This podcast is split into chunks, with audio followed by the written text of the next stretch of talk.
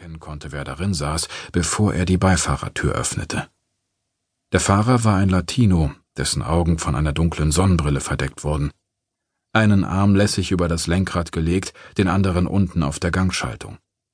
Er trug ein einfaches weißes T-Shirt mit abgeschnittenen Ärmeln, Jeans und Arbeitsstiefel, eine dünne Goldkette um den Hals. Seine dunklen Haare waren zurückgekämmt und mit einem schwarzen Band zusammengehalten, und als Masons Augen sich an die veränderten Lichtverhältnisse angepasst hatten, sah er die grauen Strähnen darin und die Falten im Gesicht des Mannes. Er war mindestens zehn Jahre älter als er, aber kompakt und muskulös. Beide Arme waren bis zu den Fingern hinunter tätowiert, und er hatte drei Ringe im rechten Ohr. Das andere Ohr konnte Mason nicht sehen, da der Mann sich nicht zu ihm umdrehte. Mason, sagte er. Eine Feststellung, keine Frage. Ja, sagte Mason. Steig ein. Kaum fünf Minuten draußen, sagte sich Mason, und schon bin ich dabei, gegen meine Regeln zu verstoßen. Regel Nummer eins, nie mit Fremden zusammenarbeiten. Fremde bringen dich in den Knast oder unter die Erde. Ein Fremder hatte bereits für Ersteres gesorgt, er war nicht scharf auf Letzteres. Doch ihm blieb keine andere Wahl, also stieg er ein und schloss die Tür.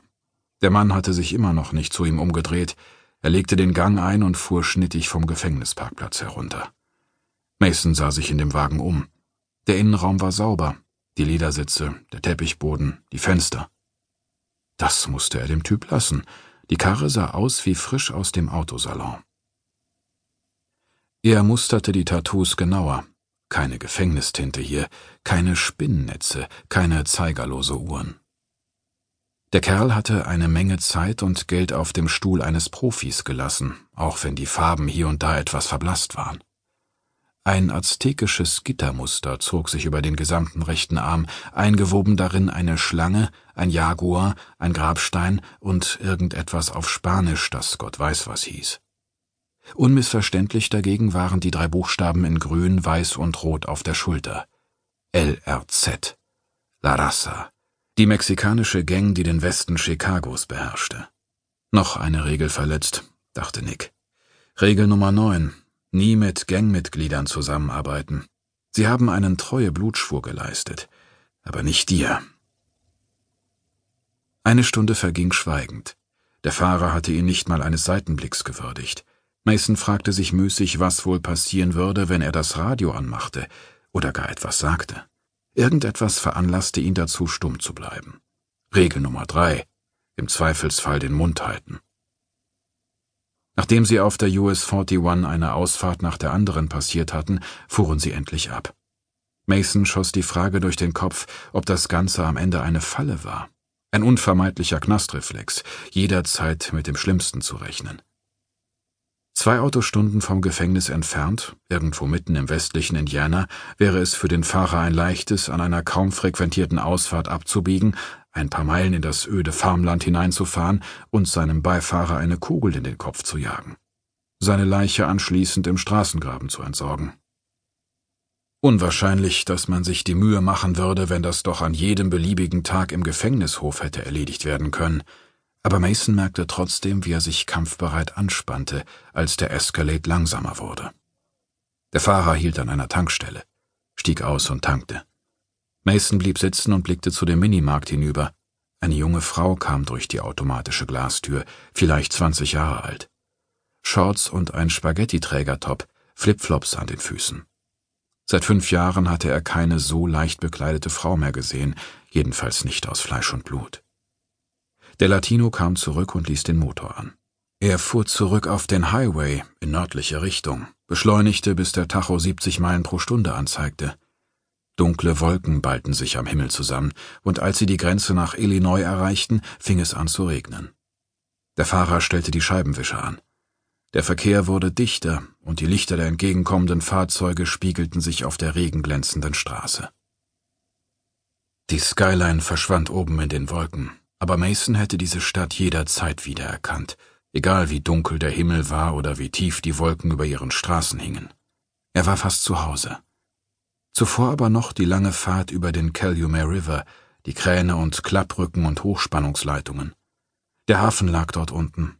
Der Hafen und jene Nacht, die sein Leben verändert hatte, die ihn nach Terry Holt und zu einem Mann namens Cole geführt hatte, und nun wieder zurück, sehr viel früher als erwartet.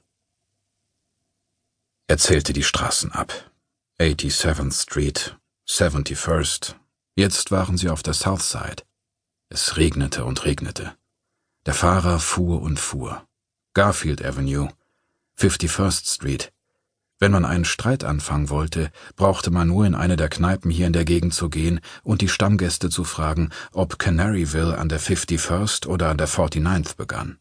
Man konnte zusehen, wie ein Wort das andere gab, dann, wenn es spät genug war, wie die Fäuste flogen. Sie kamen an dem großen Rangierbahnhof vorbei, Tausende von Güterwaggons, die auf eine Lok warteten, den Hochbahngleisen, die sein altes Viertel nach Osten hin begrenzten.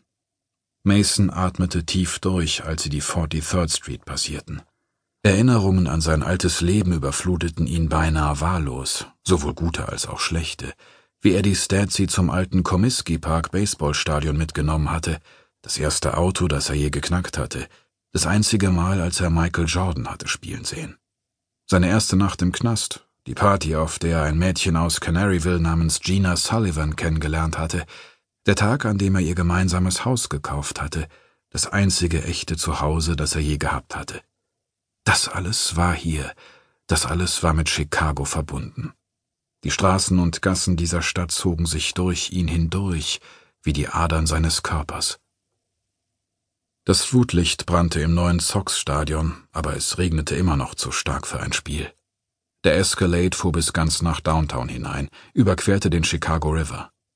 Der Sears Tower, der immer der Sears Tower bleiben würde, da konnten sie noch so sehr versuchen, ihn umzubenennen, dominierte die Skyline und reckte sich durch ein plötzliches Wolkenloch in den Himmel, seine beiden Antennen wie Teufelshörner. Endlich fuhren sie vom Highway ab und durchquerten die Northside auf der North Avenue, bis Mason das Ufer des Lake Michigan sehen konnte. Die weite Wasserfläche mit ihren Blau- und Grautönen erstreckte sich bis zum Horizont, wo sie mit den Regenwolken verschmolz. Als sie in die Clark Street einbogen, hätte Mason beinahe etwas gesagt.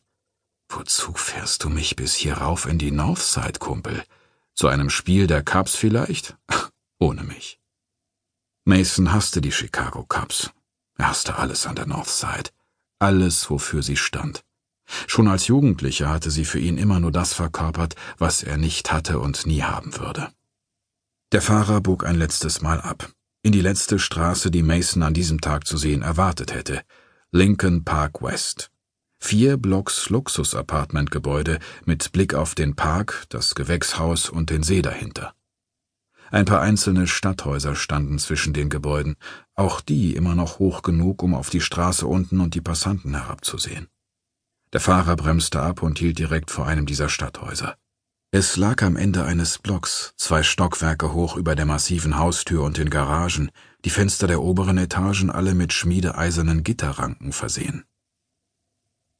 An der Seite gab es einen einstöckigen Anbau mit einem Balkon darauf, von dem man bestimmt eine schöne Aussicht auf den Park und den See hatte.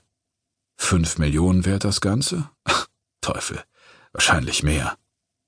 Endlich brach der Fahrer sein Schweigen. Ich heiße Quintero. Der Name klang aus seinem Mund, als stiege er vom Boden einer Tequilaflasche auf. Quintero. Du arbeitest für Cole? Hör gut zu, sagte Quintero. Denn alles, was ich dir jetzt sage, ist wichtig. Mason sah ihn an. Wenn du was brauchst, fuhr Quintero fort, rufst du mich an. Wenn du in der Klemme steckst, rufst du mich an. Komm nicht auf irgendwelche Ideen. Versuch nicht irgendwas selbst gerade zu biegen. Du rufst mich an. Soweit klar? Mason nickte. Abgesehen davon ist es mir scheißegal, was du mit deiner Zeit anfängst. Du hast fünf Jahre lang gesessen, also geh ein Trinken, lass dich flachlegen, ist mir Schnorz. Denk nur daran, dass du dir keinen Ärger einhandeln darfst. Wenn du wegen irgendwas einkassiert wirst, hast du gleich zwei Probleme. Die Sache, wegen der du einkassiert wurdest, und mich. Mason blickte zum Seitenfenster hinaus. Warum halten wir hier? Du wohnst jetzt hier. Leute wie ich wohnen nicht in Lincoln Park sagte Mason. Ich gebe dir jetzt dein Handy. Du gehst dran, wenn ich dich anrufe.